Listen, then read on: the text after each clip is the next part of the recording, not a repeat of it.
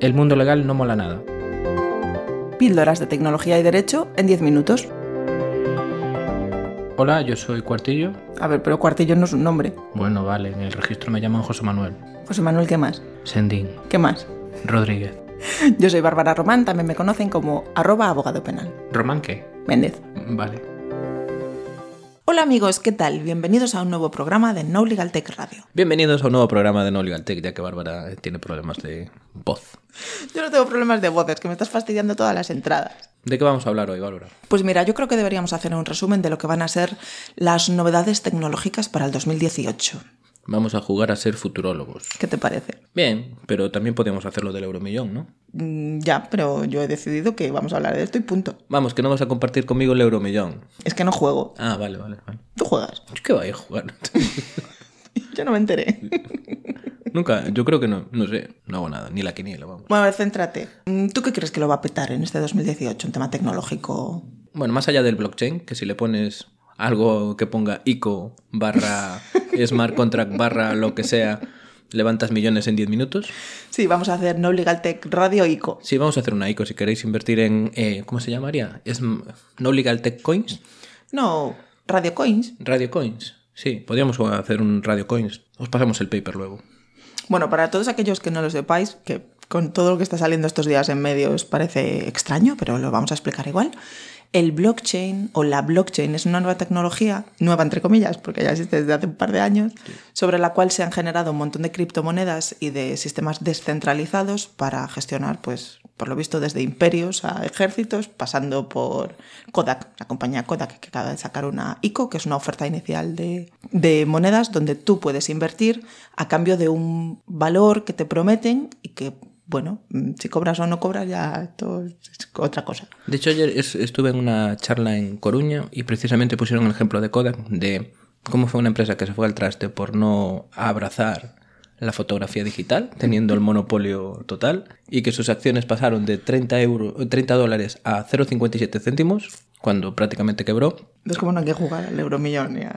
Y, jus- y justo esta semana, cuando sacó la famosa ICO esta de la blockchain, subieron a 40 dólares sus acciones. Yo no quiero criticar el sentido común de la gente, porque seguro que los que nos escuchan mm, son casi normales.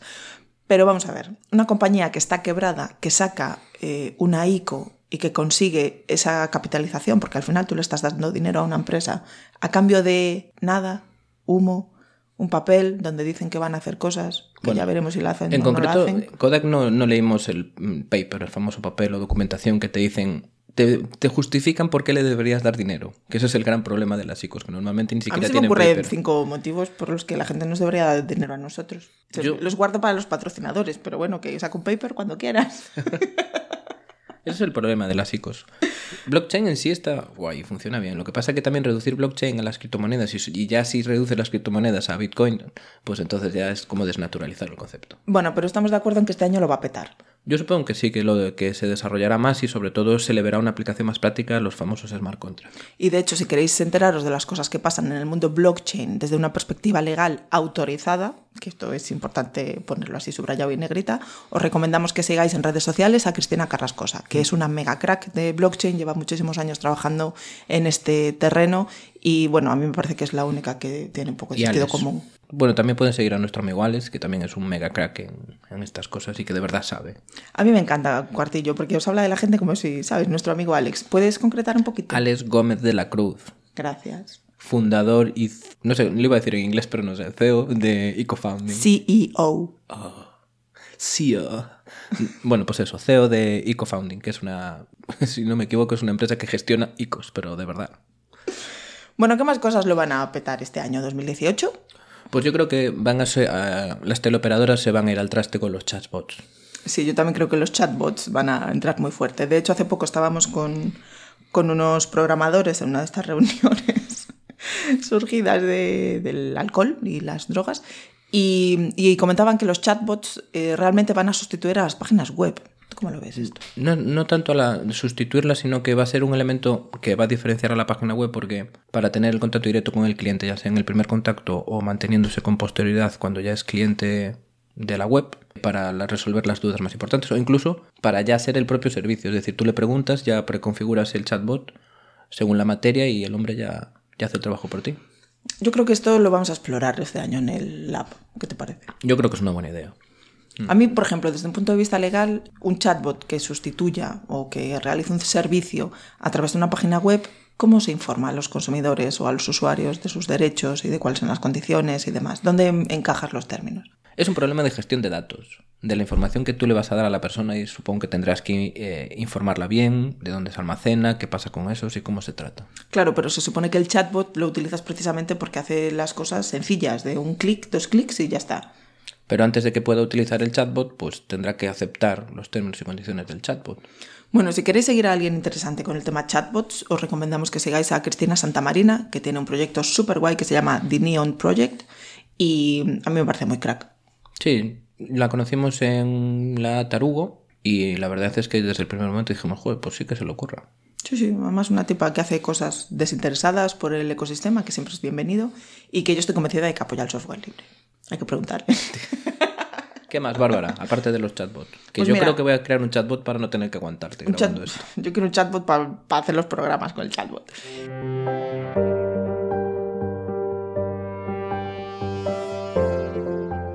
Mi tercer pronóstico para este 2018 es eh, realidad virtual o realidad aumentada. Bueno, tengo ahí un dilema, pero yo creo que es realidad virtual que también lo está petando muy fuerte.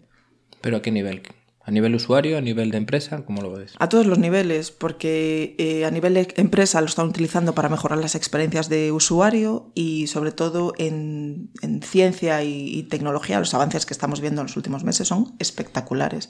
Por ejemplo, hace poco leía que lo están utilizando para terapias Ujú. donde los psicólogos o los psiquiatras puedan tratar enfermedades mentales de su- o los desórdenes mentales de sus clientes, eh, por ejemplo, con el tema de las fobias.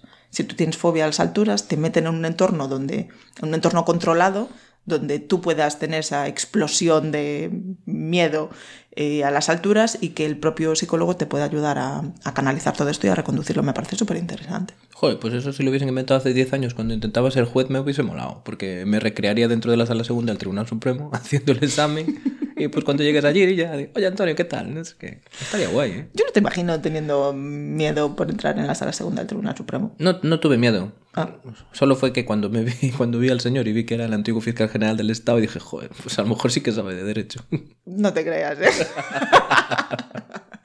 no vamos pero a sí- desvelar pero aquí. Sí, sí que, sí que impresiona. No impresiona cuando estás dentro, impresiona cuando estás en el pasillo. Porque estás escuchando a la gente que se está examinando y escuchas ahí las fichitas y tal cuando sacan los temas.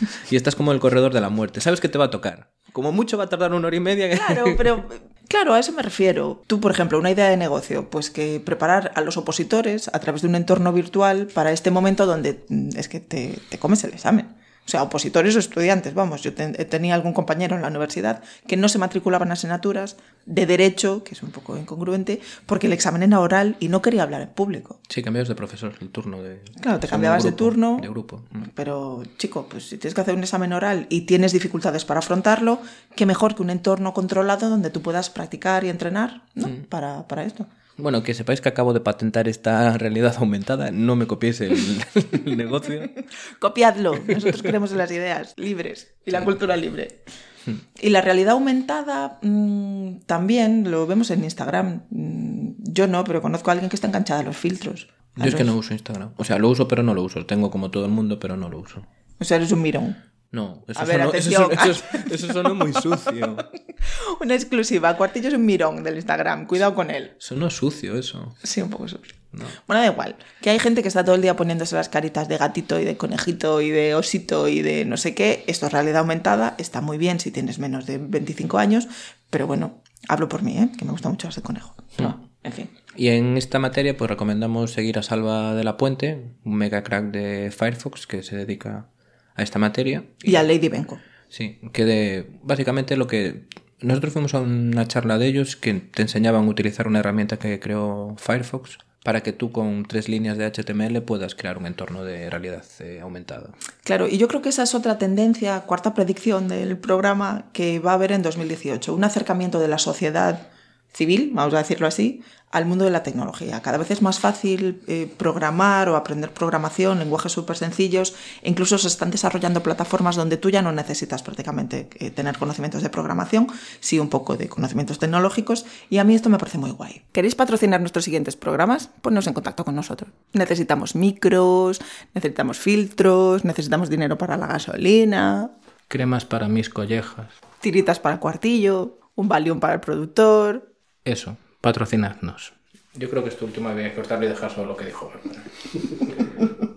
La democratización digital, le escuché hablar yo. Hostia, tú, espera, a ver. Democratización digital. Sí, claro. as- Cuando nosotros éramos. Razona tu respuesta, cuartillo. Cuando nosotros éramos eh, pubers, Joder. En Más de ca- Altamira, quieres decir. ma- más de 14, ¿te acuerdas que solo había una cosa que se llamaba Windows 95? Bueno, había más cosas, pero bueno, lo, el- lo normal de los usuarios usaba Windows 95 y bueno, tú instalabas y ibas súper contento porque eras un joven adolescente que no sabías de qué hablabas. Espera, que voy a coger las palomitas que quiero saber dónde va a acabar esta conversación. En el sentido de que tenías que tener profundos conocimientos de programación para meterte en lo que sería software libre o open source o lo que sea. Es decir, intentar programar, hacer tu minijuego, todas estas historias. Era más complicado que lo que es ahora. Sin embargo, ahora hay una tendencia bastante amplia de que los códigos sean liberados y que los puedas eh, toquetear. Es decir, ya no hay una exclusividad. Eso sí que suena sucio, eh, lo de toquetear el código.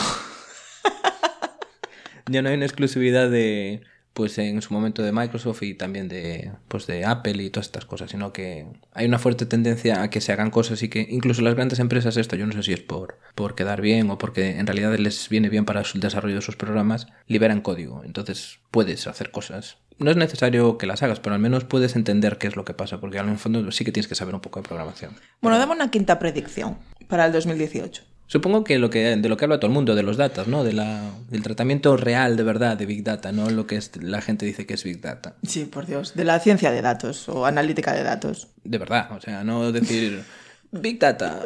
Porque ahora todo el mundo, esto es como hace, yo creo que hace 7, 8 meses era todo Big Data, tratamiento de datos, después vino la ola, todo es blockchain. Y, Sí, todos ICOs, Todos todos, ICOs. bitcoins. y yo creo que de verdad que sí que hay una ciencia por detrás. De hecho, conocemos a varias personas que se dedican específicamente a tratamiento de datos, pero que lo hacen de manera seria. Y implica mucho trabajo, muchas horas y seguro que se acabará sacando el resultado. A ver, yo voy a contar una anécdota, pero no voy a decir quién es. Yo tengo un amigo, muy buen amigo, que es abogado. De- sí, a veces hasta trabo relaciones de amistad con ellos.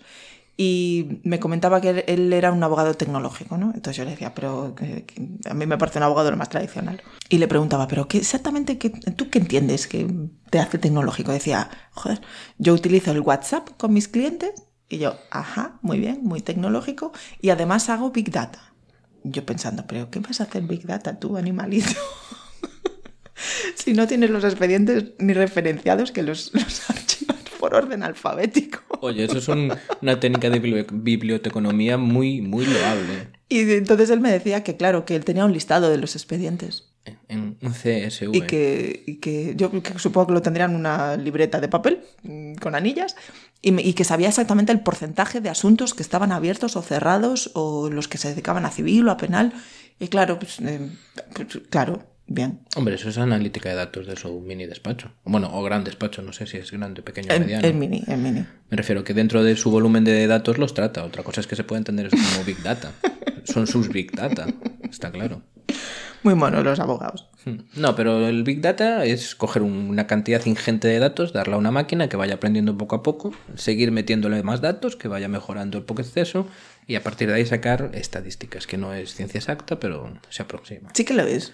No es ciencia exacta, la estadística no es ciencia exacta, una predicción es una predicción. Una predicción es una predicción, pero una estadística es una media. Bueno, la estadística en sí, en concepto estricto, sí, pero yo me refiero cuando saca estadística, las tendencias, que es lo que te dan las herramientas que hay ahora. Te dicen, hay una previsión de que esto tiene Ah, la un parte set- creativa. tienes un 70% de que mañana llueva. Eso Pemán lo lleva haciendo toda la vida.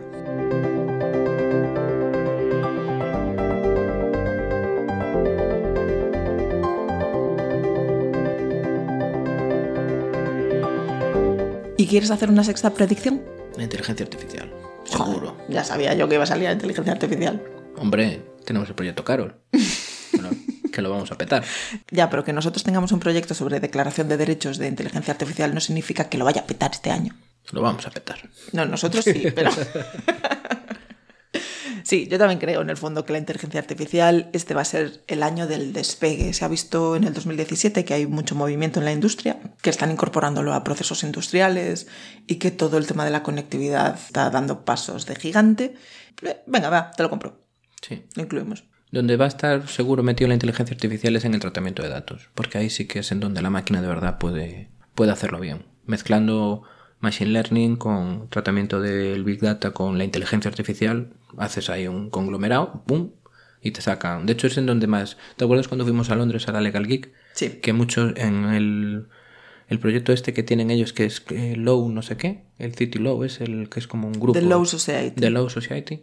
Eh, muchas de las... Después estuve viendo el librillo este que nos dieron, que tiene un montón de, de startups y de proyectos. La la mayoría se basan en inteligencia artificial para tratamiento de datos, grandes expedientes, para en este caso despachos de abogados. Sí, sobre todo también la democratización de la tecnología de la que tú hablabas que llegue al mundo del derecho, ¿no? Que hay muchas tareas que no son necesariamente eh, obligatorias que se hagan por abogados y yo creo que los ciudadanos deberían tener acceso a este tipo de plataformas que les ayuden a, en los procesos legales.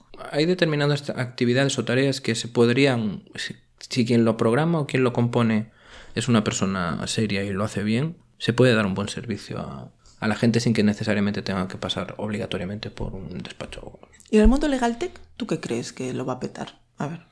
A ver, tenemos por un lado el proyecto de nuestro amigo Jorge Jade, que es un sistema de gestión de despachos, que también, y aparte incluye dentro de lo que decías tú de, de la democratización, porque es open source, es decir, puedes hacer un fork en GitHub y mejorarlo.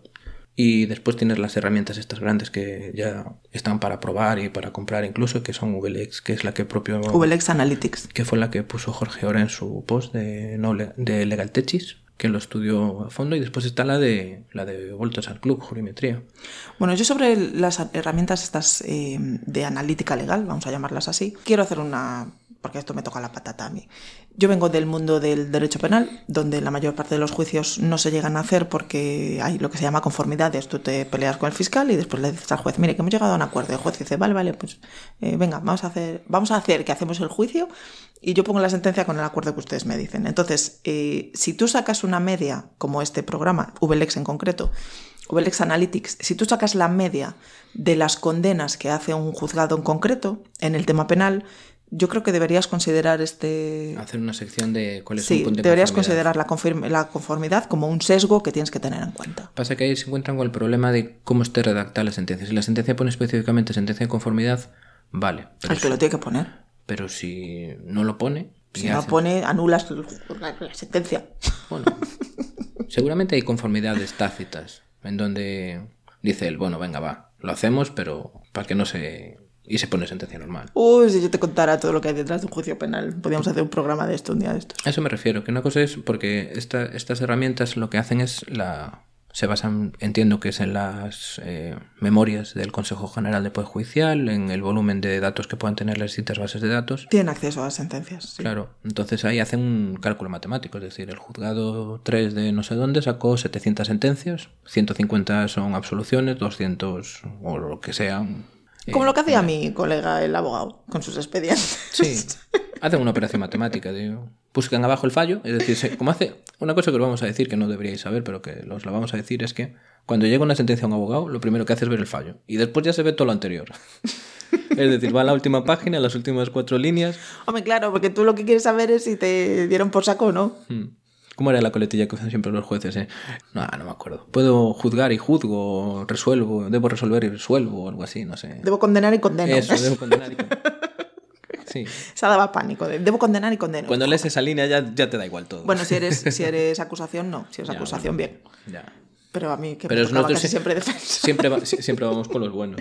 Defense, defense. Es la NBA. de la- Este podcast está licenciado a través de Creative Commons con su versión by SA. Y esto siempre obliga a mencionar la autoría y a compartir tal y como está. En este caso la música que utilizamos es del grupo Triad. Y el álbum se llama Instrumentals. Por ejemplo, en tema de chatbots hay un proyecto muy guay de nuestra colega Sonsoles Valero, que es Boot Myself, que salió de un hackathon legal, flipa, y que tiene muy buena pinta. Explícamelo. Es eh, una plataforma donde tú puedes crear tu propio chatbot para que conteste preguntas de índole legal. Es decir, él te da como el marco, el framework, para Sí. que tú puedas después entrenarlo a tu caso concreto. Sí, tengo guay. que mm, echarle un vistazo así más en profundidad. Tengo que hablar con Sosoles un día de estos, que llevamos dos semanas para llamarnos y no nos liamos. Pero la verdad es que la idea está muy bien, porque que tú puedas proveerte de tu propio chatbot mm, sin necesidad de programar y, y demás, a mí me parece que está guay. Otro instrumento que hay de chatbot legal que es bastante interesante es uno que se llama Donut Pay. Se lo escuché a... ¿Cómo se llama? Donut Pay, no pagues en inglés. Ah, quieres decir, do not pay. ¿Y yo qué dije? Do not pay. Te voy a mandar clases de inglés. sí, dime- Eh, háblame de do not pay. ¿Y qué eh, hace el, el botit este? Pues ese te ayuda a reclamar las eh, multas de tráfico, creo que es en Nueva York en concreto. Ah, qué útil. En el estado de Nueva York. Tú llegas allí, le escribes su historia en la plataforma y él te hace el escrito. Lo presentas y tiene un ratio de éxito de un 60 y pico por ciento. Es decir, El bajito no. hombre, teniendo en cuenta que es gratis y que seguramente vas allí porque no tienes muchas opciones, Porque es un cutre y no quieres pagarle a los abogados de Nueva York. Es son gratis. los que más cobran en el mundo. hubo un 68% de las personas que le salió gratis. A lo mejor, y la multa a lo mejor era bonita, bien. barata. ¿Qué más? Pues de Machine Learning están eh, los chicos de Kira Systems, que ahora se están aliando con los grandes despachos en Europa y lo están petando también muy fuerte. ¿Y qué hacen Kira Systems? Pues Kira Systems es una empresa canadiense que tiene también sede en Estados Unidos y en Gran Bretaña, aquí en Europa. Gran Bretaña no sé todavía si se puede considerar Europa, pero bueno, que están en el mundo, en el mundo anglosajón. Y lo están petando mucho con analítica de contratos, revisión de contratos y aplicación del Machine Learning a toda la documentación legal. Sí, el due diligence. A lo bestia. Cuando tienes que analizar 2.000 contratos, pues él te facilita bastante el... Te lo analiza en 0,5 segundos. Después están los chicos de Premonition, Hacen referencia a las posibles soluciones, es decir, te dicen un porcentaje de qué es lo que va a resolver el juez.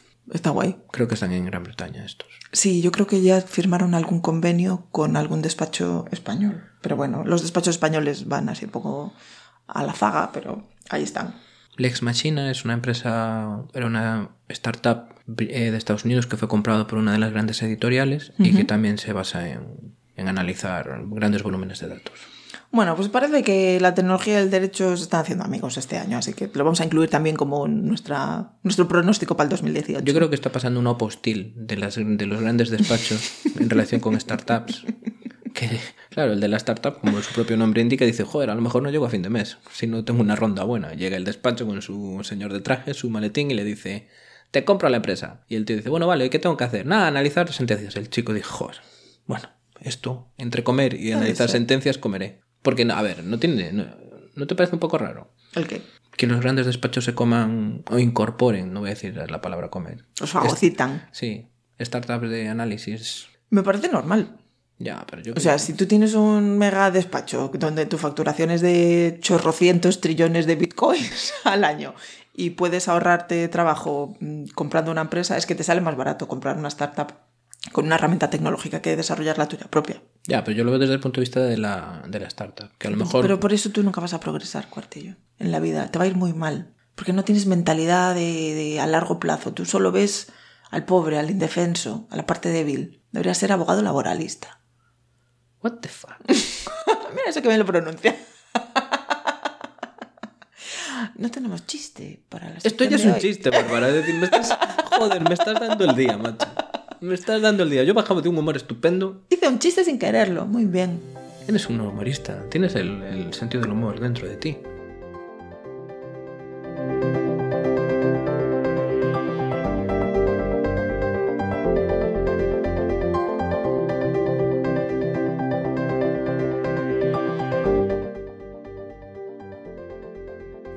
¿Y el consejito del día? Venga, te dejo que des el consejito del No día. hagáis podcast con Bárbara. Eso es, es una caca de consejito. Es el mejor consejo que puedo dar en este momento.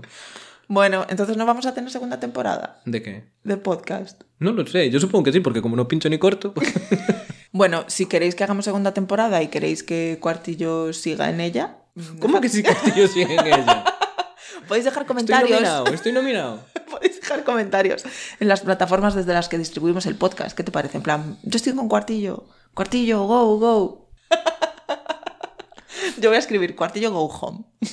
En serio, mi capacidad hoy está llegando ya al borderline, ¿eh? O sea, voy a- ya, en fin. Y yo, mira, mi segundo consejito del día, pues, ¿Cuál- ¿Pero cuál era el primero? que no... hagan ¿Estorquear a tu podcast compañero? conmigo. El consejito del día bis, como es un programa especial, os vamos a dar dos, es que si tenéis un negocio tecnológico, mm, que os pongáis en contacto con un abogado al principio, porque os va a salir más barato. O por lo menos os ahorra problemas. Pues sí, porque después ya cuando tienes el problema llamas al abogado, es más difícil y os cobran más. Es decir, si sois una startup en concepto amplio, es decir, cualquier empresa que se dedique a desarrollo tecnológico, no hagáis el sistema tradicional de tengo una idea maravillosa, me Sí. junto con mis colegas. Que es lo que nosotros llamamos la MLV, mínima legalidad viable. Claro. Entonces, Inc- si esto es ilegal o no, pues mm, Incorporar la MLV en el paso 1. Porque después, bueno, ya nos hemos encontrado alguna situación en la que dices, bueno, el- porque el mundo funciona así y no pasa nada. porque el mundo funciona así de mal. Y estás vivo todavía legalmente hablando. Pues es que el proceso de ellos es siempre el igual. Bueno, de ellos en general, todo el mundo es, tengo una idea cojonuda, voy a ver si funciona. Invierto, pues no sé, seis meses de mi tiempo libre. ¿Y Veo cinco que, euros? veo que tiene posibilidades. Ya nos saltamos ahí, no- cobramos el paro dos años y nos dedicamos a muerte al proyecto. Hago una Vale. ICO, Hago una ICO. pongo un chatbot. Veo bien y después me llega una carta. Y entonces cuando llamo al abogado. Y dices, ostras. Bueno, pues hasta aquí el programa de hoy. Eh, queridos oyentes, que tengáis un año lleno de éxitos y de proyectos profesionales que se cumplan Ujú. Happy New Year.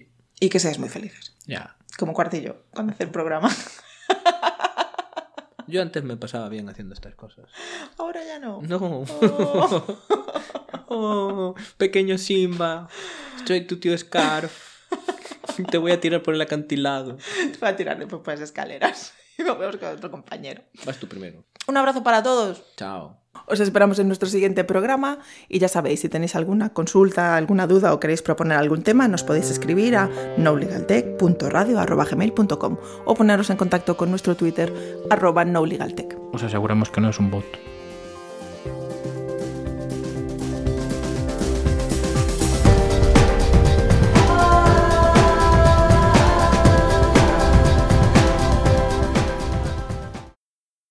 Ya puedes respirar. Siempre me dan ganas de reír cuando grabamos el silencio. Es que es muy gracioso. Un palmo, un palmo. Tienes que estar a un palmo. Tan tan chan, tan chan. Edición especial. Ya tenemos música de entrada, ¿eh? Hola amigos, ¿qué tal? Bienvenidos a un nuevo programa de No Legal Tech Radio. Buenas tardes. O mañanas. O noches. Ya me jodiste la entrada. Es que así no saben cuándo grabamos. Hay que mantener la no, tensión. dice Jorge que no tenemos que dar referencias de, de Por día eso, ni de nada. por eso, a lo mejor esto es a, a las 6 de la tarde y no sabes si es Lusco o Fusco. Venga, intentad otra vez. Menos mal que no nos ven y estamos en la radio. No, porque estoy despeinada.